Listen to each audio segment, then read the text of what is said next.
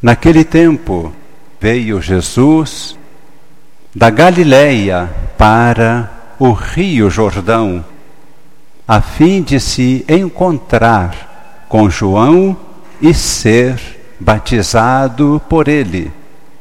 Mas João protestou, dizendo: Eu é que preciso ser batizado por ti, e tu vens a mim. Jesus, porém, respondeu-lhe: Por enquanto, deixa como está, porque nós devemos cumprir toda a justiça. E João concordou. Depois de ser batizado, Jesus saiu logo da água. Então o céu se abriu e Jesus viu o Espírito de Deus descendo como pomba e vindo pousar sobre ele. E do céu veio uma voz que dizia: Este é o meu filho muito amado, no qual eu pus o meu agrado. A festa litúrgica que celebramos, o batismo de Jesus, faz a transposição entre o ciclo do Natal e o tempo comum.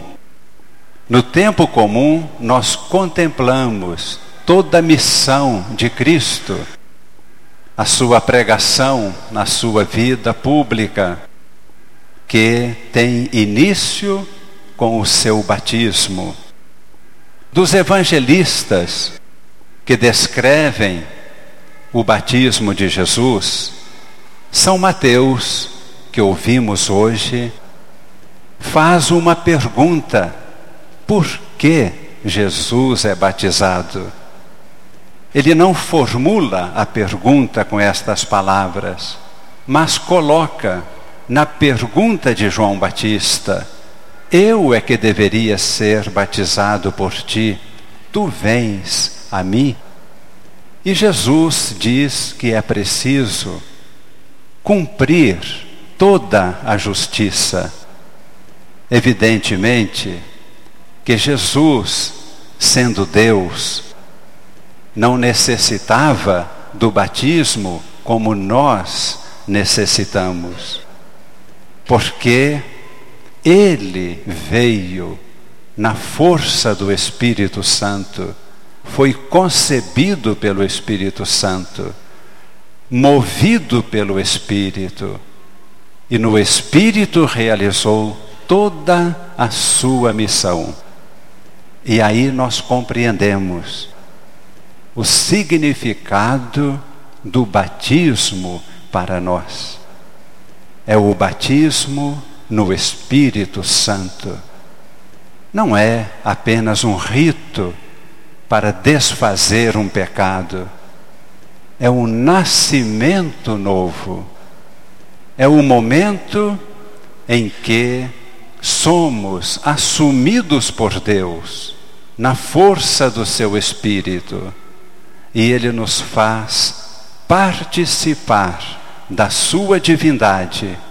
E esta vida nova, segundo o Espírito, se desenvolve até chegar à sua plenitude, que será para todos nós a ressurreição. Esta é a festa que celebramos hoje, a nossa festa.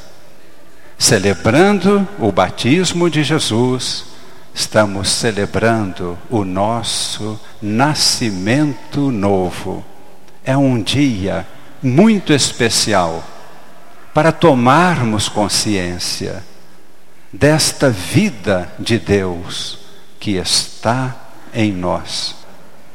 Um dia, Jesus disse: Eu devo receber um batismo e estou desejoso que chegue este dia. Olhamos agora a cruz de Jesus. Aqui vemos o seu batismo no sangue. Ele que viveu plenamente segundo o Espírito, que desejou participar do batismo no Rio Jordão, porque na sua pessoa, na sua natureza humana, Jesus assumiu a nossa natureza humana. Ele não tem pecado, nós somos pecadores. Ele nos assumiu, assim como somos, e toda a humanidade, não apenas aqueles que creem. Jesus assumiu toda a humanidade e passou pela morte. Por isso, então, na cruz, derramando o seu sangue, vemos Jesus que nos liberta. E assim como o próprio Cristo nos assumiu, vamos dizer, nesta expressão, mergulhando em nossa natureza humana. Na cruz, Jesus nos eleva e nós mergulhamos em Deus, entramos na vida divina. Por isso, na cruz, quando Jesus entrega o Espírito ao Pai, dizendo: Pai, em tuas mãos entrego o meu Espírito, neste momento, ele entrega também a nós o Espírito Santo, seu Espírito, sua vida. E quando nós recebemos o Espírito Santo, quando acolhemos o Espírito, nascemos de novo. Começa uma outra vida, de outra qualidade, a vida que permanecerá para sempre. Este é o batismo que nós recebemos, muito além de um rito, de uma cerimônia, muito além do que simplesmente apagar algum pecado. É um nascimento novo e nós participamos da própria vida divina Deus vive em nós.